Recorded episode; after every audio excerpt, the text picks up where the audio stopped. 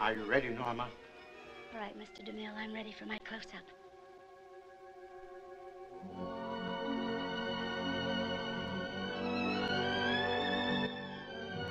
Bienvenidos y bienvenidas a un nuevo episodio de Lista para el primer plano. ¿Cómo están? Yo soy Victoria Iraldi y en el episodio de hoy vamos a hablar de los Oscars 2023. Estoy grabando esto un día después de que se haya sucedido la ceremonia. Acá ya hice un episodio hablando de las nominadas y demás, ya dije algunas impresiones generales y algunas predicciones, pero ese episodio fue hace más o menos más de un mes me parece, así que algunas cosas cambiaron en el medio y bueno, ahora que ya tenemos los resultados finales, eh, quiero decir que voy a hacer este episodio con la peor de las ondas, básicamente. Ayer mientras estaba viendo la ceremonia y después de que terminó, estaba muy, muy enojada e indignada. En realidad no sé por qué tanto, porque hay muchas de las cosas que pasaron que yo ya sabía que iban a pasar. Eh, o sea que Everything Everywhere arrase, básicamente. Eh, se venía diciendo.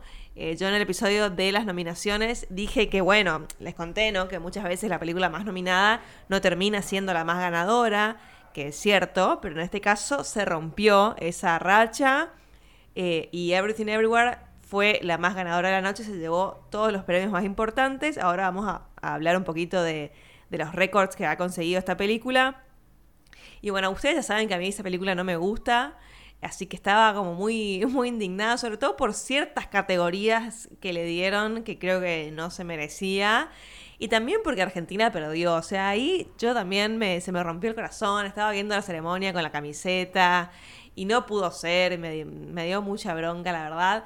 También eh, una categoría que un poco sabíamos que, nos, que era difícil que se nos dé porque la película alemana estaba recontra nominada en un montón de categorías, era la más favorita. Pero bueno, Argentina en el 85 estaba como ahí cerca, ¿no? Todo el mundo decía que era como la segunda posibilidad si en una de esas las planetas se alineaban y los posteos de Pedro Pascal eh, surtían efecto y los votantes le hacían caso, pero bueno, no se dio. Eh, no importa, la verdad, no importa. Eh, nosotros tenemos la mejor película y a la mejor gente y el mejor país. Y Alemania, nada, tuvo un par de guerras, qué sé yo. Así que bueno, eh, nada, no pudo ser. Así que después de eso, medio que ya me la bajó mal y la cosa vino en picada después de eso. Pero hoy ya pasó, ya pasaron horas, ya lo asimilé. Como que ya estoy, digamos, como que ya estoy para dejar pasar esto porque en realidad nada de esto tiene importancia. O sea, estos Oscars cada vez más nos refuerzan la idea de que no significan absolutamente nada y de que estos premios están obsesionados con la corrección política y con una narrativa que quieren transmitir eh, que está muy lejos de ser una premiación, una premiación de calidad para el cine. Así que, obviamente que uno se indigna porque en el momento decís, ¿cómo no va a ganar la, película que a mí me gusta? Pero bueno, y la que objetivamente es la mejor. ¿ah? Pero bueno, después, eh, nada, pasan las entregas y estas cosas vienen pasando hace mucho tiempo, no es tampoco nada nuevo de que no se premie a algo de calidad. Hay películas famosamente infames por haber ganado ciertas categorías o mejor película incluso sobre, por sobre otras que terminan siendo más recordadas. Por ejemplo, no sé, el discurso del rey le ganó a la red social, digamos, o sea, cosas de ese estilo que decís qué vergüenza. Pero bueno, pasan, pasan y van a seguir pasando.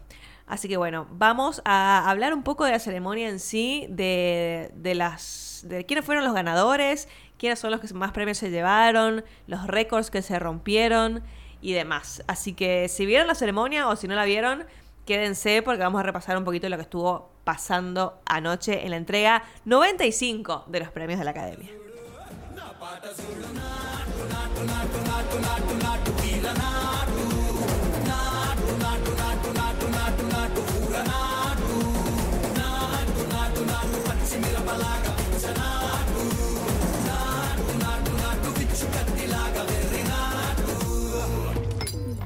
Bueno, el día arrancó con dos noticias, una buena y una mala. La buena era que se confirmaba que Lady Gaga iba finalmente a estar presente en la ceremonia cantando Hold My Hand, canción nominada por Top Gun Maverick. Pero la mala, y la más mala de todas, que ya me arruinó el día y nada, nada podía mejorarlo desde este momento fue cuando se supo que Tom Cruise no iba a ir a la ceremonia. Pero ahora, cuando la ceremonia ya sucedió, en realidad nos damos cuenta de que Tom Cruise tomó una muy sabia decisión.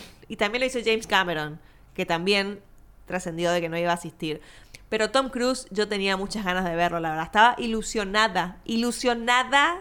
O sea, que llegue el domingo de los Oscars para ver a Tom Cruise sonriendo en esa alfombra todo el mundo que no saque sacar fotos con él y todo ese show que siempre hace. Estaba como muy entusiasmada por eso, que se siente en la primera fila, que le hagan un par de chistes, que Jimmy Kimmel se ría ahí con él.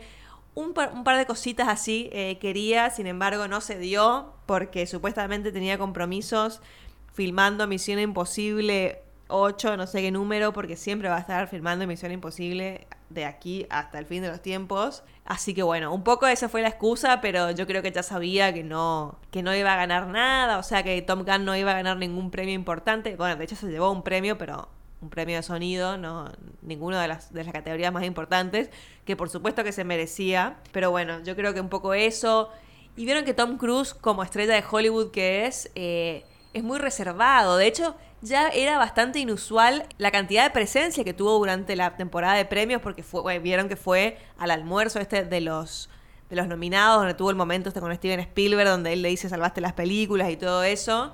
Eh, fue lo de Kimmel también, que estuvieron yendo a su, a su programa distintos nominados, como en, las semanas anteriores a los Oscars y estuvo como presente, bastante presente en, la, en, la, temporada, sin embargo decide no ir a, los Oscars y en realidad es bastante coherente porque con toda la presencia que tuvo ya, ya era raro, pero en realidad él suele ser bastante reservado, no da demasiadas entrevistas, no aparece en un montón de eventos. Ah, estuvo en, en la entrega de los Producers Guild Awards, también que dio un discurso y le dieron un premio a él ahí, pero bueno, fue por eso, porque como que tenía un, tenían que darle algo. Eh, pero en general vieron que no aparece mucho. Él como que te está eh, filmando y se te va a la premier, te cae en helicóptero, pero no es que anda por eventos ni nada, no mucho.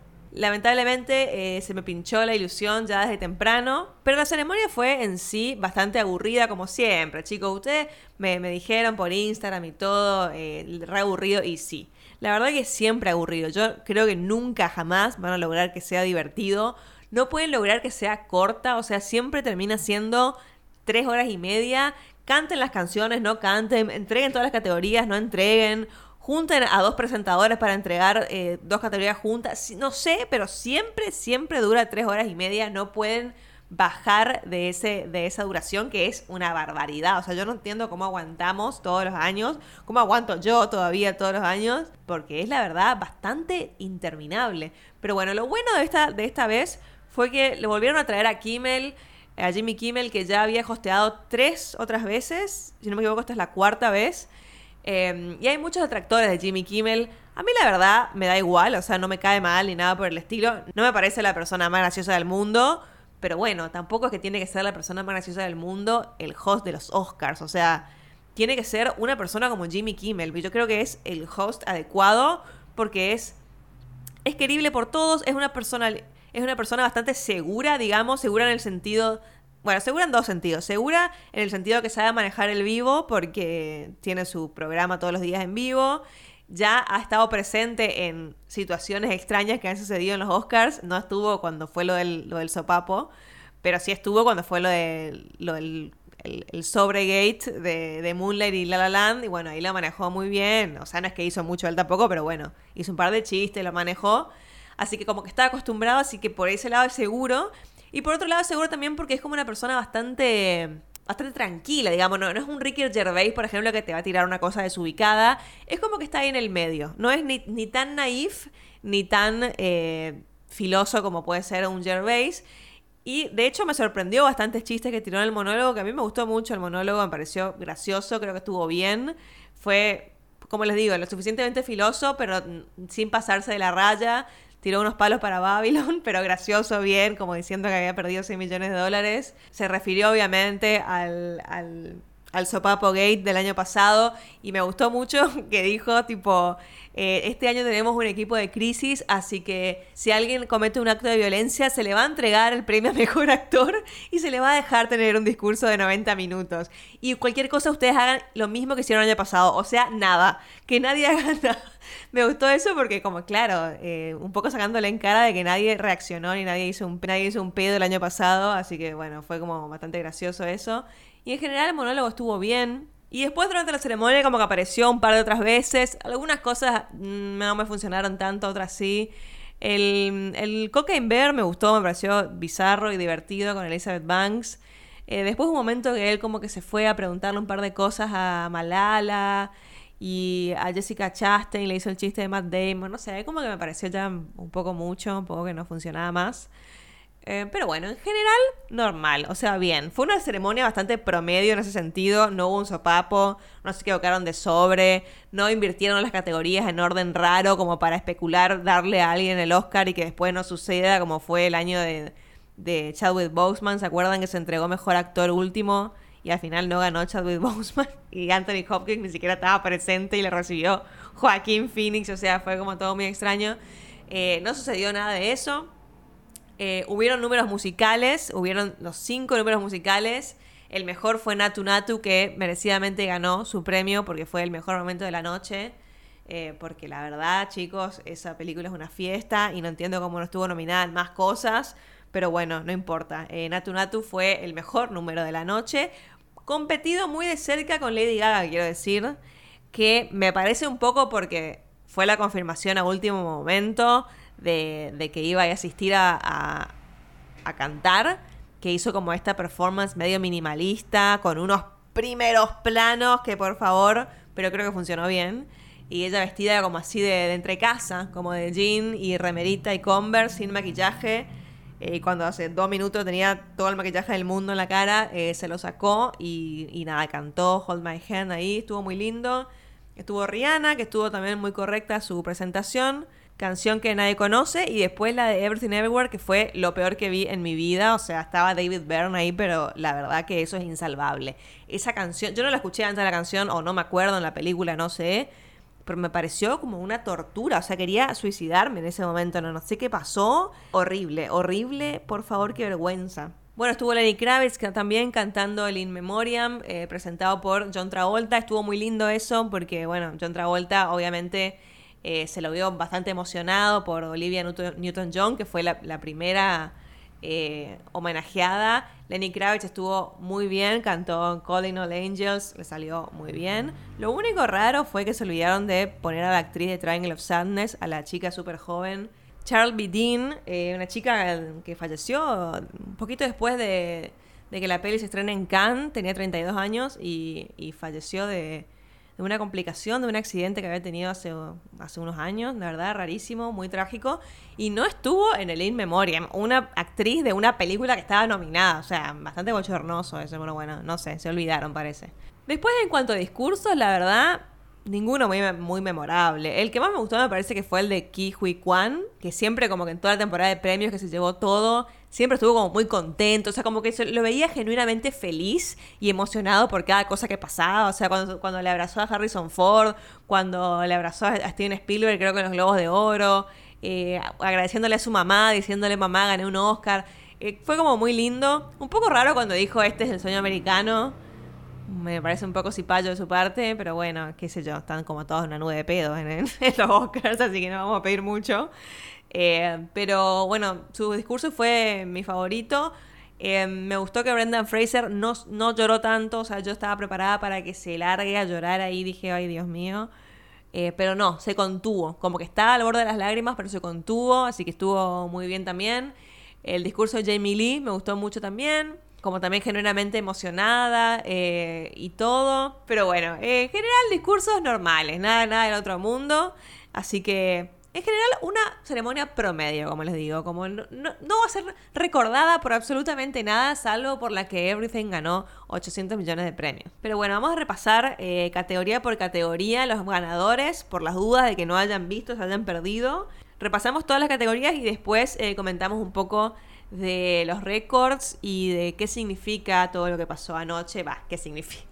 no sé qué significa, chicos, pero como que, qué implica o qué creo yo con toda la indignación que puedo tener por ciertas cuestiones que ya les voy a decir. El lado malo y el lado bueno de esto, digamos, si se puede rescatar algo. Bueno, arrancamos más o menos en el orden que se entregaron los premios, me parece que está esto, así que me parece acorde. El primer premio de la noche fue Mejor eh, Película Animada, que lo ganó Guillermo del Toro, muy merecido, merecidísimo. Una que estaba cantada, creo que esta, si jugaron al PRODE, seguramente le pegaron todos, porque no hay una entrega de premios en la que no haya ganado Guillermo del Toro eh, por esta categoría, así que estamos todos muy felices por él. Subió al escenario, dijo lo que venía diciendo en todas las entregas, defendiendo la animación como un medio eh, y no como un género, que no es solo para niños y que hay que defenderlo. Y agradeció a Netflix también por bancar un proyecto que la verdad, bien, o sea, Netflix, podemos decir un montón de cosas horribles de, Netflix, pero la verdad cuando hace estas cosas eh, es para aplaudirle porque hoy en día con la crisis que hay de estudios queriendo darle plata para hacer cosas raras, eh, raras bien, digo, a los creativos, es un poco difícil. Y una película stop motion como con el laburo artesanal que tiene Pinocho es realmente admirable. Eh, la cantidad de tiempo y esfuerzo y trabajo que requiere una película así. Así que Netflix banque este tipo de proyectos, la verdad, me parece espectacular. Así que muy bien, merecidísimo. Eh, después, actor de reparto. Bueno, ya comentamos, se ganó Ki Hui Kwan. Este también estaba cantadísimo. Eh, bien por él, la verdad. O sea, como que hay algunos de los premios de Everything. Yo sé que ustedes esperan que yo esté extremadamente enojada. Yo lo estaba anoche, pero ahora, como les digo, ya lo superé. O sea, estoy como, como que ya, ya está, no me importa. Sigo, sigo bastante enojada por ciertas cuestiones, pero como que en general lo voy a dejar ir porque la verdad no quiero arruinarme la vida por esta mierda que no importa. Así que bueno. es básicamente eso. Eh, y decirles que este premio no me molesta, porque me parece que Kijo y Kwan estuvo bien en la película. Mi elección era Barry Keoghan de The Banshees of Inisherin, que creo que es el que más merece este premio porque es el mejor de esta categoría. Pero bueno, no iba a pasar, se ganó el BAFTA, así que bueno, Barry, te queremos un montón, espero que la sigas rompiendo. Actriz de reparto. Lo ganó Jamie Lee Curtis, como ya les dije.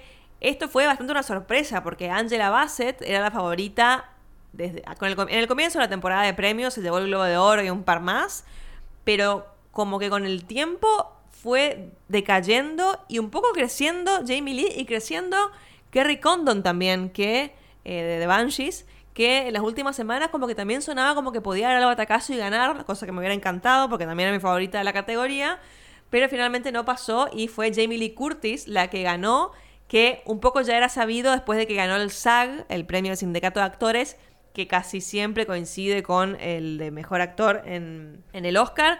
Así que ahí se lo ganó ella y bueno, ya quedaba cantado. Y acá eran dos, dos seguidas que ganó Everything y yo dije, bueno, tipo, ya me preparé, digamos, mentalmente. Eh, pero bueno, Jamie Lee, la verdad, la queremos un montón. Es Lori. Yo se lo hubiera dado este premio por, por Halloween. En no, en realidad, ¿saben por cuál? Por True Lies. O sea, en True Lies yo creo que eh, Jamie Lee Curtis debería haber ganado un Oscar porque lo que hace ahí es lo más hot e increíble que vi en mi vida. Es qué mujer. Y John Carpenter tuiteó, puso como felicitaciones a Jamie Lee. O sea, nada, o sea, no puedo estar en contra de eso porque Jamie Lee es. La quiero un montón. Y a pesar de que tiene un papel de mierda en Everything Everywhere, vieron que a veces pasa eso. O sea, como que hay actores que terminan ganando por un papel de mierda y es como un reconocimiento, ponerle a la trayectoria, cosa que no es correcto hacer y me parece que se hizo más en más de una ocasión acá, o sea, creo que en las cuatro categorías podemos discutir de que en realidad se premió otra cosa y no la actuación específica de la película. Eh, pero bueno, es algo que sucede, pasó con Leonardo DiCaprio, por ejemplo, y bueno, con un montón, con un montón. Pero bueno, estamos contentos, como le digo, por ella y Kerry Condon, eh, bueno, otra vez será. Eh, documental terminó ganando Navalny, que es el documental sobre Ucrania y Rusia. La verdad que yo no tengo ni idea, no lo vi. Yo pensé que iba a ganar Fire of Love, que es el de, los, de la pareja de, vulcanólogos, que es espectacular. Pero tiene sentido igual que gane Navalny porque, bueno, es una cuestión relevante y política que como que siempre garpa mencionar en, la, en la ceremonia. Corto live action ganó An Irish Goodbye. Em, yo quería que gane Le Pupile porque eres el, el único que vi y porque es producido por Alfonso Cuarón. y me hubiera divertido mucho que Alfonso Cuarón y Guillermo del Toro se lleven Oscars hoy y Iñárritu no se lleve ninguno. O sea, eso hubiera sido mi noche ideal. No sucedió eh, porque Alfonso Cuarón no ganó, ganó An Irish Goodbye, que no lo vi. Pero bueno, fue un momento lindo también. Subieron ahí, le cantaron feliz cumpleaños a uno de los actores. Estuvo lindo, estuvo lindo. Eh, fotografía. Acá fue cuando todo se nos vino abajo. Porque fotografía, yo ya les comenté en el otro podcast de las nominaciones que es una categoría de mierda. O sea, estaban nominados unas cosas que nadie entiende. Porque estaba nominado All Quiet on the Western Front, que termina ganando. Bardo, Elvis, Empire of Light y Tar. O sea, no estaba nominado Top Gun Maverick, entonces esto ya no tiene ningún sentido. Pero bueno, ganó All Quiet y ahí fue cuando ya la vimos, la vimos oscura para Argentina porque empezó ganando la primera categoría en la que la mencionaban, arrancó ganando esta película. Que bueno, no sé, capaz que es la, que tiene mejor fotografía de estas. Ponele que merecido este premio, eh, porque las nominaciones y la categoría era bastante pedorra. Eh, y después vino Mejor Maquillaje y Peinado, lo ganó The Whale, The Whale chicos, por los prostéticos que le pusieron a Brendan Fraser, que ni siquiera se ven tan bien, déjenme decirles. O sea, se ve todo muy falso. Pero bueno, era un montón. Muchas veces los Oscars vieron que premian como la cantidad. O sea, si hay mucho maquillaje y mucho peinado, eso es lo que premian. No importa si tipo, si es medio pelo o si se nota, pero era un montón. Entonces, eh, eso premian. También sucede con el vestuario. O sea, si es un montón de vestuario y es como de época y todo exagerado, eso es lo que van a premiar. Las otras nominadas eran All Quiet, The Batman, Black Panther y Elvis. Yo estaba convencida que se le iban a dar a Elvis, porque bueno, también teníamos mucho maquillaje en Austin Butler, teníamos Fat Elvis, teníamos lo de Tom Hanks, que era un montón. Lo de The Batman también, el, el maquillaje del pingüino se merecía. Eh, para mí mucho más que lo que es The Whale, pero bueno, terminó ganando eh, el premio. Vestuario, sorprendió que ganó Black Panther, Black Panther Wakanda, Forever, que mismo premio que ya se había ganado en la, primera Black Panther, así que repiten el premio. Yo también estaba convencida que se lo ganaba Elvis por la recreación de los trajes de Elvis, que siempre como que eso garpa mucho. No sucedió. Black Panther, la verdad que no la vi, pero bueno, suelen tener como mucho muy interesante vestuario, así que supongo que tampoco está tan mal. Y acá tenemos mejor película internacional, donde todo se nos vino abajo porque ganó All Quiet on the Western Front. Pero igual quiero decir que eh, me encantó, me encantó ver a Selma Hayek y a Antonio Banderas presentar esta categoría. Y Selma Hayek toda emocionada cuando dijo Argentina, tipo Alemania, Bélgica, Argentina. O sea, un poco más cantada muchachos ahí, o sea, la amamos. Y aparte cuando abrió el sobre, como que se re desilusionó. Se re desilusionó, Selma, o sea, te queremos un montón. Sabemos que vos querías que ganemos nosotros y no pudo ser. Imagínate que Selma Hayek te entregue un Oscar y con cara de culo porque quería, no quería que ganes. O sea, debe ser horrible. Debe ser horrible ser Alemania en este momento.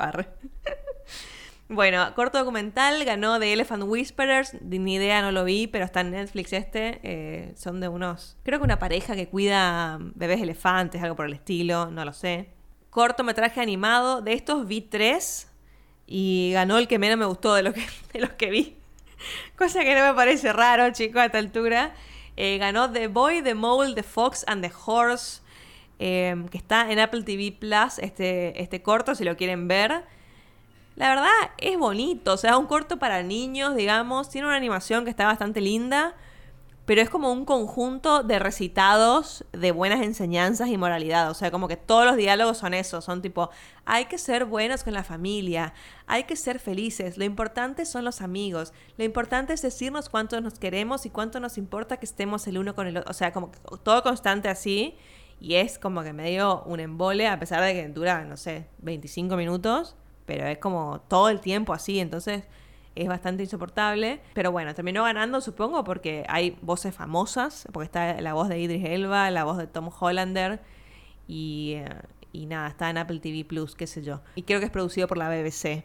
En cambio, por ejemplo, los otros dos que yo vi, que fueron My Year of Dicks y An Ostrich Told Me The World is Fake and I Think I Believe It, que me parece un título espectacular. Los dos títulos me parecen espectaculares, porque My Year of Dicks también, o sea, amo y me acuerdo la noche de la nominación cuando Risa Ahmed tuvo que decir esto, fue como un momentazo. Y bueno, son dos cortos más experimentales, súper más indies. El de, bueno, no tengo mucha idea de el Mayor of Dicks, eh, Pamela Ribbon, que es la, la, protagonista y la, la, que escribe, digamos. No sé, la verdad, si es también estudiante, porque sé que el de la, el de la avestruz, An Oscar Told Me The World Is Fake, está hecho por un estudiante de cine de Australia. O sea, como que todo muy experimental y muy indie. Nada que ver con el que termina ganando, que es tipo de la BBC y con la voz de Idris Elba, ¿entendés? Entonces me parece que un poco por eso, un poco por eso termina ganando. Sin embargo, si pueden, mírenlos, My of Dicks y A No Told Me, porque están buenísimos y están en internet y gratis, digamos, por Vimeo. Pero bueno, se ganó Apple TV este premio. Después tenemos dirección de arte, production design, que lo gana All Quiet on the Western Front. Yo acá dije, para, o sea, ¿acaso All Quiet on the Western Front va a arrasar y va a ganar mejor película? O sea, ¿qué es lo que está por pasar? Porque acá ya tenía tres premios y Everything tenía dos. O sea, como que dije, ¿qué va a pasar? ¿Va a pasar tipo lo de Coda? Que tipo, todos pensábamos que ganaba todo de Power of the Dog y, de repente ganó Coda. Digo, bueno, capaz que todo el mundo cree que va a ganar Everything y al final eh, no gana Everything y gana All Quiet on the Western Front. O sea, ya no sabía qué, qué podía pasar, pero era una posibilidad que para este momento de la ceremonia estuvo en mi cabeza porque le ganó a Babylon, que yo pensé que era una asegurada en dirección de arte, y encima Florencia Martín, que está nominada por la dirección de arte de Babylon, es argentina. O sea que me doble, o sea, dos veces nos ganaron, ¿entienden? Estos alemanes de mierda. Eh, la verdad, eh, un, desastre, un desastre porque ¿qué, qué pusieron? All Quiet Western Front, unas cuantas trincheras y un y unas cajas y, unos explosivos, chicos. O sea, me parece que lo de Babylon es como muchísimo más despliegue para mí se lo recontra merecía, pero se lo recontra merecía Babylon. Pero bueno, vieron que las bélicas como que garpan. Y a Babylon no le gustó nadie, parece, allá en Hollywood. Entonces, como que no, directamente ni la vieron o ni la quisieron votar. Pero tremendo lo del Quiet, porque encima, siguiente categoría, mejor banda sonora, que también yo pensé que se le iban a dar a Babylon, la gana Volker Belterman por All Quiet on the Western Front. O sea que, cuarto premio prácticamente seguido. Entonces yo dije, no, claro, acá va a ganar toda la alemana. Igual vieron que es mejor perder contra el campeón de última. O sea, tampoco estaba tan mal. Y para mí me parece una mejor película que Everything. Eso de una, de una me parece mejor película. Pero bueno, eh, yo no voto en la academia, así que mi opinión no importa. Efectos especiales, obviamente que ganó Avatar. O sea, si no ganaba Avatar acá y ganaba tipo All Quiet on the Western Front, ya era demasiado ridículo. O sea, esta entrega fue bastante ridícula, pero, pero bueno, algunas cosas coherentes hubieron, como por ejemplo este premio fue uno de ellos, el de Guillermo del Toro fue el otro. Después, el mejor segmento de la noche fue cuando vinieron Janelle Monet y Kate Hudson y entregaron dos categorías juntas cuyos ganadores eh, fueron los que más felices me hicieron, porque ganó Mejor Sonido, Top Gun Maverick, y ganó Mejor Canción Natu Natu. O sea, ahí realmente me puse muy feliz y dije, al fin un premio que me está volviendo genuinamente feliz. O sea, eh, gracias, gracias Kate Hudson por darme esta alegría. O sea, realmente si no ganaba Natu Natu iba a romper todo porque no... Era la favorita igual para ganar, pero vieron que todo puede pasar en ese momento. Eh, yo vi hace poco, hace muy poco, hace días nada más, vi RRR, cosa que me debía mucho. Y no les puedo explicar lo bien que la pasé. O sea, era literalmente una fiesta. Yo, encima yo estaba sola porque la vi en mi casa. Y yo tipo estaba extasiada por ver la película esa, ¿entienden? O sea, nunca la pasé tan bien viendo una película, o hace mucho no pasaba tan bien viendo una película, y pensaba, Dios, ¿cómo, cómo estoy viendo esto sola y no tipo en un cine lleno de gente gritando? Porque me parece una locura. Es como para para, para Cheer Moment, ¿no? Para Oscar Cheer Moment eh, es esta película. Y aparte Natu Natu es un momentazo. Y para mí le sumaba un montón de puntos que la canción esté en la película. O sea, como que no sea canción de los créditos, cosa que creo que son el resto. Que está muy bien la canción de los créditos siempre, pero como que para mí suma más cuando la canción es parte de la película. Porque medio que relacionás con la escena y toda parte del momento de Natu Natu es eh, una épica increíble. Entonces, me parece que era impensado que no gane, pero bueno, por suerte eh, ganaron. Encima fueron a recibir los compositores y agradecieron cantando. Fue muy lindo, la verdad. Estoy muy contenta por RRR que tengan un Oscar. Me hace muy feliz. Bueno, acá después ya pasamos a eh, la ridiculez total porque tenemos mejor guion original y lo gana Everything Everywhere. Y suben por primera vez estos dos boludos, Daniel Kwan y Daniel Scheinert de Daniels Eh, la verdad, no sé, chicos, me parece un montón todo lo que ganaron estos dos, que son, eh, creo que son ex youtubers. Yo no tengo idea de dónde salieron estos chicos. Sé que hicieron la película anterior que tienen, es la de Daniel Radcliffe eh, como un cadáver que larga pedos, eso lo sé. Y la película me parece que es graciosa, está bien, es una rareza, pero una rareza simpática inofensiva. Pero con esta, la verdad, competía con The Banshees of Inisherin, que me parece un guion impecable por las sutilezas y por lo inteligente que es en, en, los diálogos, en un montón de cosas, que me parece que Everything es tipo una merzada en todo eso. Entonces, realmente no puedo entender lo que pasó con esta película. También estaba nominado The Fablemans, también estaba nominado Tar, que también me parece que tiene un super guion y Triangle of Sadness, eh, cosa que nunca voy a entender, porque me parece una bosta directamente esa película, me parece un horror. Pero Everything, eh, no sé, a mí, yo entiendo, o sea, no quiero sonar como mega hater, porque la verdad que no sé, Triangle of Sadness me gusta menos, por ejemplo, o sea, me gusta más Everything que Triangle of Sadness, por lo menos. Y sé, y sé que muchos de ustedes les re gusta esta película, y bueno, y es una película que claramente por algo eh, causó lo que causó en un montón de gente, en Hollywood sobre todo, que es bastante impresionante cómo la recibieron, pero acá también, o sea, yo sé que ustedes, muchos me contestan stories, o el otro día puse una votación si bancaban o no la película y quedó muy parejo, o sea, muchos eh, dijeron que estaba sobrevalorada y muchos de ustedes lo bancaban. Así que, no sé, yo creo que es algo que no conecté directamente con esta película porque me parece no me parece una película sincera, me parece que es una película que está armada para causar un efecto de parecer una película con corazón y con todo, pero está como demasiado calculada y demasiado puesta en su rareza, o sea, como que quiere ser extremadamente rara, eh, pero como que es como una rareza puesta, no sé si, si me explico, es como que poner los dedos de salchicha y como, ay, mira qué raro que soy, mira esta escena con dos piedras que no hablan, y, pero se dicen cosas supuestamente filosóficas con subtítulos. Eh, no sé, la verdad me, parece como que algo que no... que no me resulta genuino, no me resulta una película honesta. Me parece una película que está armada digamos, para, para continuar un poco una narrativa que ya las voy a, bueno, voy a explayarme más con esto ahora. Tiene a protagonistas inmigrantes, a protagonistas no blancos, pero es una película yankee. Entonces como que todas esas cosas a mí me hacen un poco de ruido, eh, no sé, y, más allá, y la forma que tiene esto de, de abrumarte con un montón de estímulos para no decirte nada demasiado profundo ni nada, porque al final se resumía en algo que está dicho un millón de veces y no, no era nada demasiado especial, digamos, no, no sé. A, mí la verdad, no, yo no conecté nada con esta película. Solo hay un par de secuencias que me gustaron al comienzo. Me acuerdo la pelea de Kijo y Kwan justamente con la riñonera, me parece fantástica. Y hasta ahí es donde yo aguanté la película, digamos. Después ya como que me perdió. Pero bueno, ya hay, un podcast de KMS sobre esta peli donde ahí hablamos más en detalle. Ahora la verdad que me la olvidé prácticamente. me quedaron esas cosas y ayer cuando veía los clips de cuando pasaban las nominaciones y veía los dedos al chicha y Jamie Lee pasándole los dedos, metiéndole en la boca a, Michelle Yeoh y decía, Dios, ¿qué, ¿qué, es esta película, Dios mío? O sea, no sé, capaz tipo, no es para mí y es para la generación centennial TikToker, no lo sé, pero realmente me parece entre indignación y, fascinación por lo que pasó anoche. Pero bueno, eh, ya hablaremos más de esto. Primero terminemos con el repaso. Cuestión que los Daniels subieron acá, le agradecieron a sus maestros un par de cosas.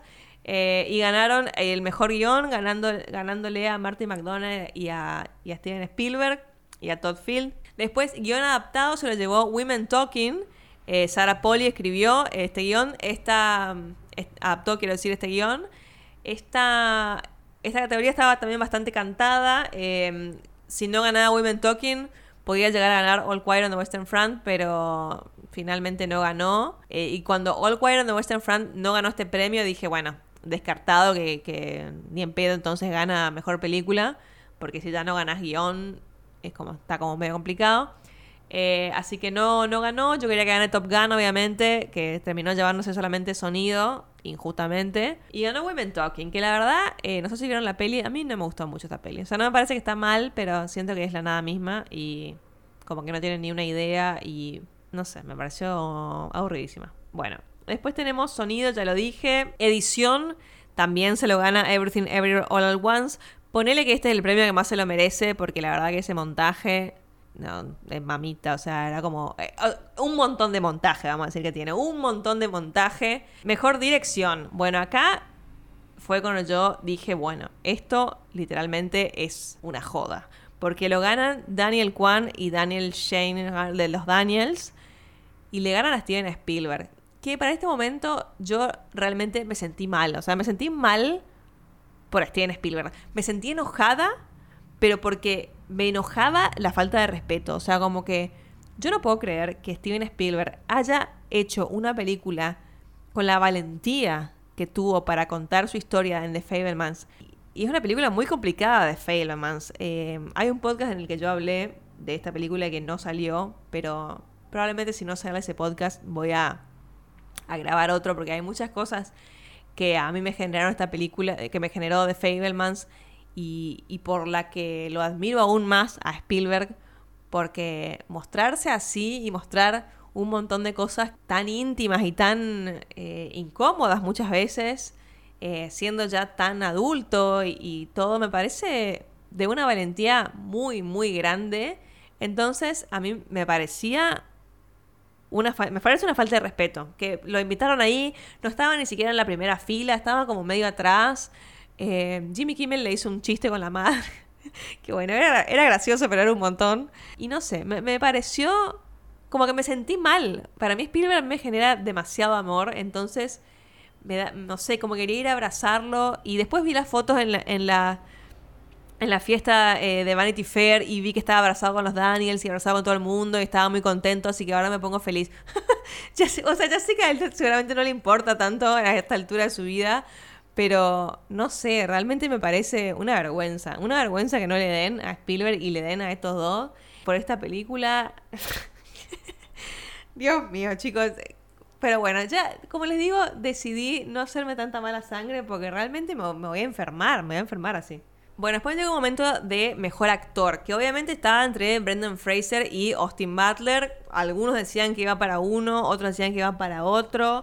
Hasta último momento, para mí esto estaba peleadísimo. O sea, yo me gustaría ver como la votación de esto y ver cuán reñida estaba, o sea, tipo como gran hermano, ver el sobre, a ver cuánto fue el porcentaje, porque siento que Austin Butler estaba muy cerca. Eh, a mí Austin Butler me encanta, chicos, ya saben, me parece que la rompió, me parece un chabón mega talentoso.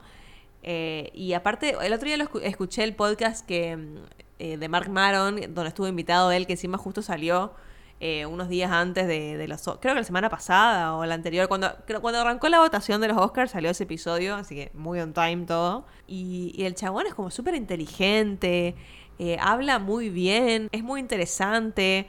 Eh, contó historias de su familia, de su trabajo, de lo difícil que fue la muerte de su madre, habló de cine, o sea, es un chico que me encanta, porque más allá de que es hermoso, me parece como re, no sé, re interesante escucharlo. Y me parece una gran promesa. Así que bueno, Austin Butler está bien que no ganes porque vas a tener mucho más trabajo y muchas más oportunidades. Y eso lo termina ganando Brendan Fraser por The Whale. Una película que para mí es muy nefasta. Eh, le hice un, posteo en mi Instagram. Si no lo fueron, si no lo leyeron, vayan a leerlo. Donde les digo por qué me parece horrible. Eh, me parece extremadamente cruel. Eh, con el personaje de Brendan Fraser y con con un montón de cosas, con el espectador también, con todos.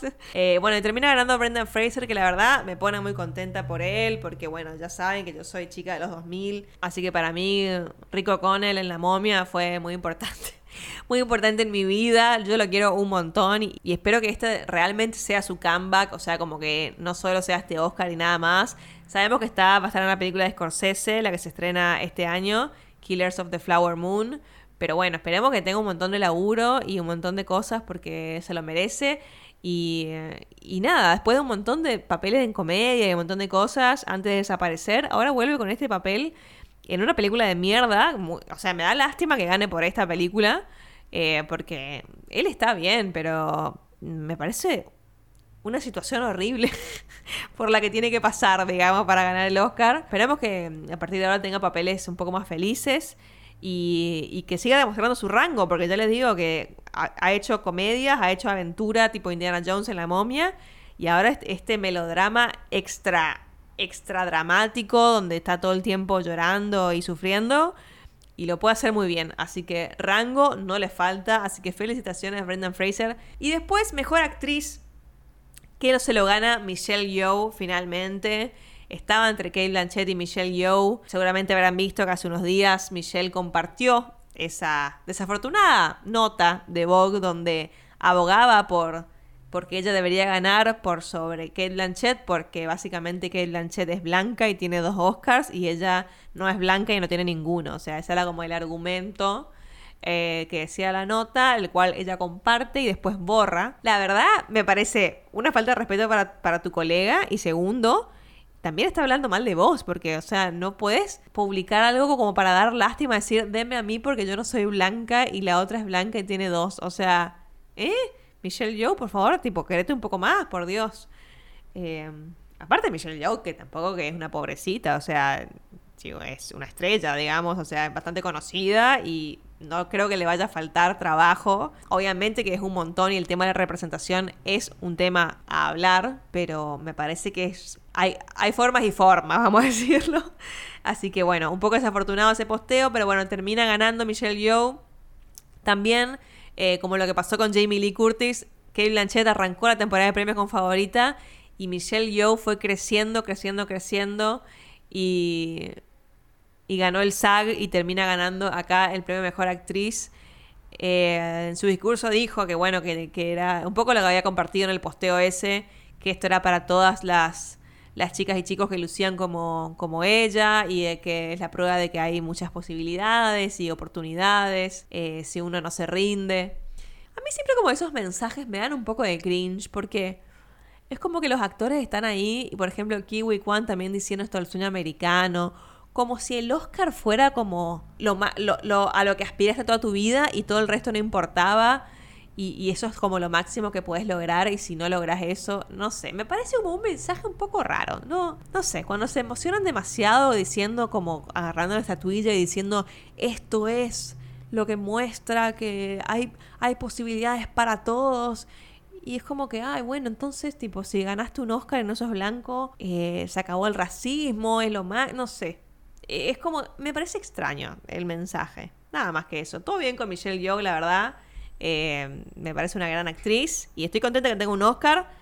Ya saben que mi voto era para Kate Blanchett porque para mí lo que hace en Tar es, pero indiscutiblemente superior a lo que hace Michelle Yeoh en Everything. Eh, bueno, y mejor película, obviamente, que para esta altura era cantadísimo, ¿no? Después de, de, esta, de este premio a Michelle Yeoh y del premio a los Daniels, de doble premio a los Daniels.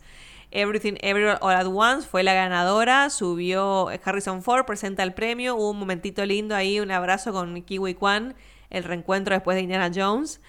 Eh, y bueno, y así termina la ceremonia eh, sin ningún premio para The Fablemans, por ende para Spielberg, sin ningún premio para Tar, sin ningún premio para Elvis y sin ningún premio para The Banshees of Inisherin.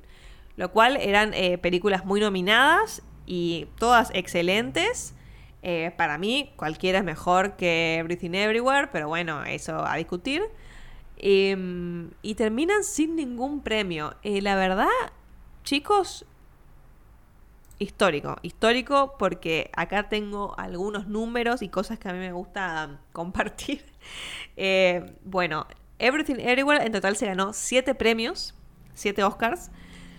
All Quiet on the Western Front fue la segunda, con cuatro Oscars. The Whale fue la tercera. Chicos, o sea, yo quiero que ustedes escuchen. Everything Everywhere, siete Oscars. All Quiet on the Western Front, cuatro Oscars. The Whale, dos Oscars. Esas fueron las únicas tres películas que ganaron más de un Oscar. Fueron esas tres. Después ganó un Oscar Top Gun, un Oscar Wakanda, un Oscar Women Talking, un Oscar Avatar un Oscar, bueno, Pinocho. No ganaron The Banshees, Elvis, Fabermans y Tar. Le voy a dejar que piensen en eso que acabo de decirles. Ay, Dios mío. Bueno, eh, volviendo a eh, lo de los récords que les había dicho.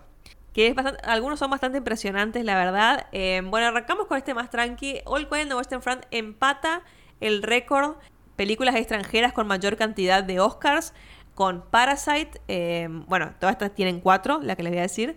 Eh, Parasite, el, Tigre y el Dragón, también protagonizada por Michelle Yeoh, hay coincidencia. Y Fanny Alexander de Ingmar Bergman. Esas son las tres películas, ahora son cuatro, en idioma extranjero que ganaron más de cuatro Oscars. Que ganaron cuatro Oscars, quiero decir. Así que bueno, también un récord para All Quiet on the Western Front. Y Everything Everywhere con esos 7 Oscars es la mayor cantidad de Oscars para una película en 15 años. O sea, no sucedía desde Slumdog Millionaire, que fue en 2009, que una película se lleve tantos Oscars. O sea, como que en las últimas premiaciones estuvo todo un poco más dividido.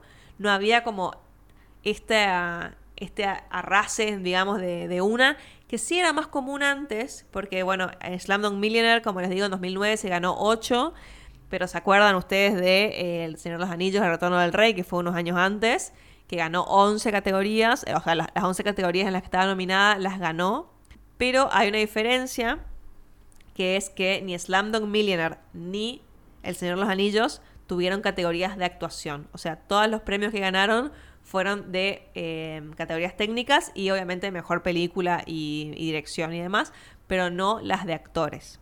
Después también tenemos una excepción en 2014 cuando Gravity ganó 7 Oscars, pero no ganó mejor película ese año. O sea, como que en realidad no se la cuenta tanto entre estas porque a pesar de los 7 Oscars no ganó el premio más importante. Em, que ganó dos años de esclavitud ese año. O sea, fue muy raro porque Gravity ganó todo, menos mejor película. Pero bueno, vieron que esas cosas pasan. Pero bueno, más récords impresionantes para Everything. Es, este me voló la cabeza. Ninguna película en la historia, o sea, en las 95 años de entrega de los Oscars, ninguna otra película había ganado seis premios above the line. Vieron que yo en, estuve estas semanas subiendo unos reels a mi Instagram recomendándoles películas ganadoras a los Oscars em, que me gustan mucho, mis favoritas. Y en varias les dije que la película había ganado los Big Five. Los Big Five se le dice a las cinco categorías más importantes eh, que, que considera la academia, que son mejor película, mejor dirección, mejor guion, mejor actor principal y mejor actriz principal. Estas cinco, más las, otras categorías de actuación, que son eh, actor de reparto y actriz de reparto, son las que se consideran las categorías above the line, o sea, como las más prestigiosas o las que generan más interés en el público, porque bueno, tienen los nombres más conocidos, ¿no? Que, que obviamente categorías que por ahí no son tan conocidas como montaje, sonido, etc. Hay varias películas que ganaron los Big Five, pero ninguna había ganado 6 above the line. Everything Everywhere ganó 6 above the line porque en realidad técnicamente no ganó Big Five porque no tenía actor principal nominado, pero ganó 6, o sea, ganó mejor película, mejor guion, mejor dirección, mejor actriz principal, mejor actriz de reparto y mejor actor de reparto. O sea, es un montón lo que ganó. Es como un récord, eh, como les digo, es un récord. En, en, los 95 años de los premios, nunca una película había ganado 6 a the Line. Viéndola así, digo, esta es la película que... Esta es la película que va a romper ese récord, Dios mío, o sea, me, parece un montón. O sea, como les digo, capaz que te gusta un poco más la película que a mí, pero ¿no te parece un montón lo que acaba de pasar? O sea, eh, me parece una locura.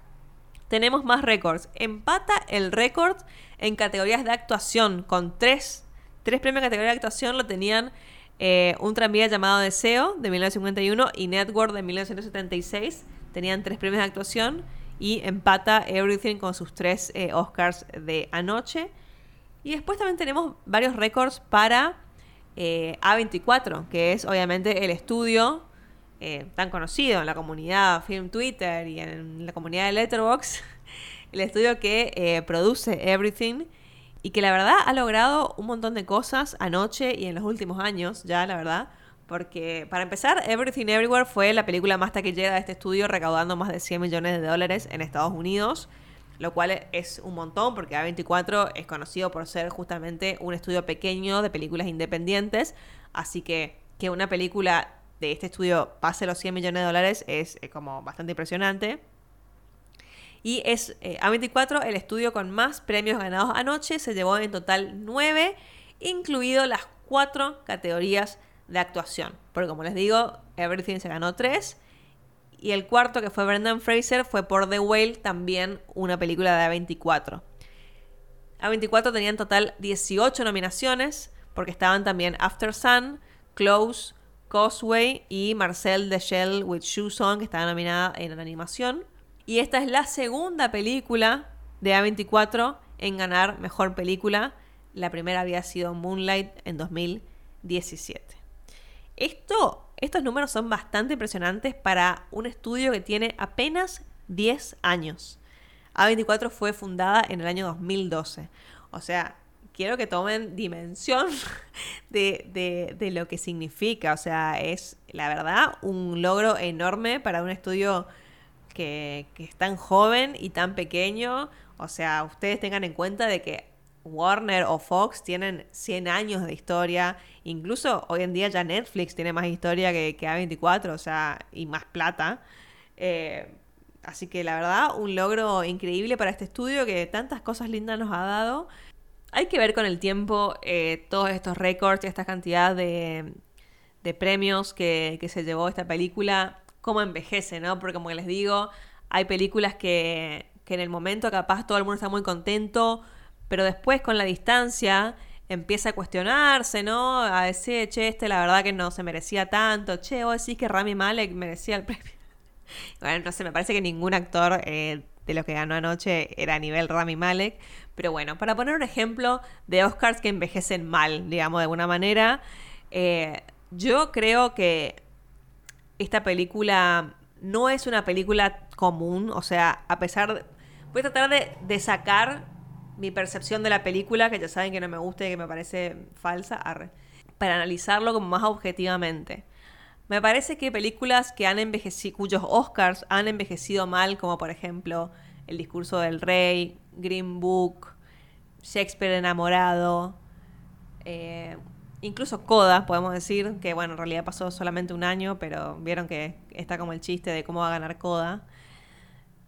Eh, son películas que eran la nada misma. O sea, la nada misma en el momento en que ganaron, en el año en que ganaron, el año siguiente, 10 años después, o sea, siguen siendo la nada misma. Me parece que Everything no es la nada misma, porque tiene estos récords, es una película de género, la primera película de ciencia ficción que gana este premio, es una película muy extraña, o sea, que yo la verdad, la verdad no puedo creer que una película como Everything pueda ganar esta cantidad de Oscars y hacer estos récords que les acabo de nombrar porque es la misma academia que el año pasado le dio el premio a Coda y la que hace unos años le dio el premio, a Green Book. O sea, no exactamente la misma, porque en realidad hay un montón de miembros que se invitan eh, año a año y con tanta y con justamente el tema de la narrativa, de la inclusión y del Me Too y todo eso, es como que la academia está obsesionada con eso y entonces invita a cada vez más a miembros cada vez más jóvenes de distintos países de, gente de color, mujeres, eh, un montón de gente eh, que incluso ahora la cantidad de, miembros es, cerca de 10.000, cuando hace unos años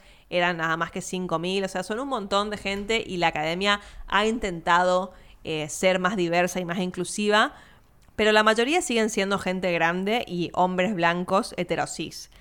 Que por eso digo que me parece muy llamativo que una película así de extraña como esta pueda ganar esta cantidad de premios, eh, quizás es indicativo de algo, de que realmente está cambiando la, academia y el tipo de películas que se pueden premiar. Aunque en realidad esto ya lo dijimos cuando ganó Parasite en 2020 y después ganó Nomadland y después ganó Coda. O sea, como que tampoco es algo seguro de decir, bueno, a partir de ahora resulta que los Oscars pueden ganar películas de género y películas sobre multiversos y películas de terror, porque de hecho al terror ni nos vimos. O sea, como que hay cosas. E, e, es como llamativo, digamos. Es bastante fascinante lo que, lo que pasó.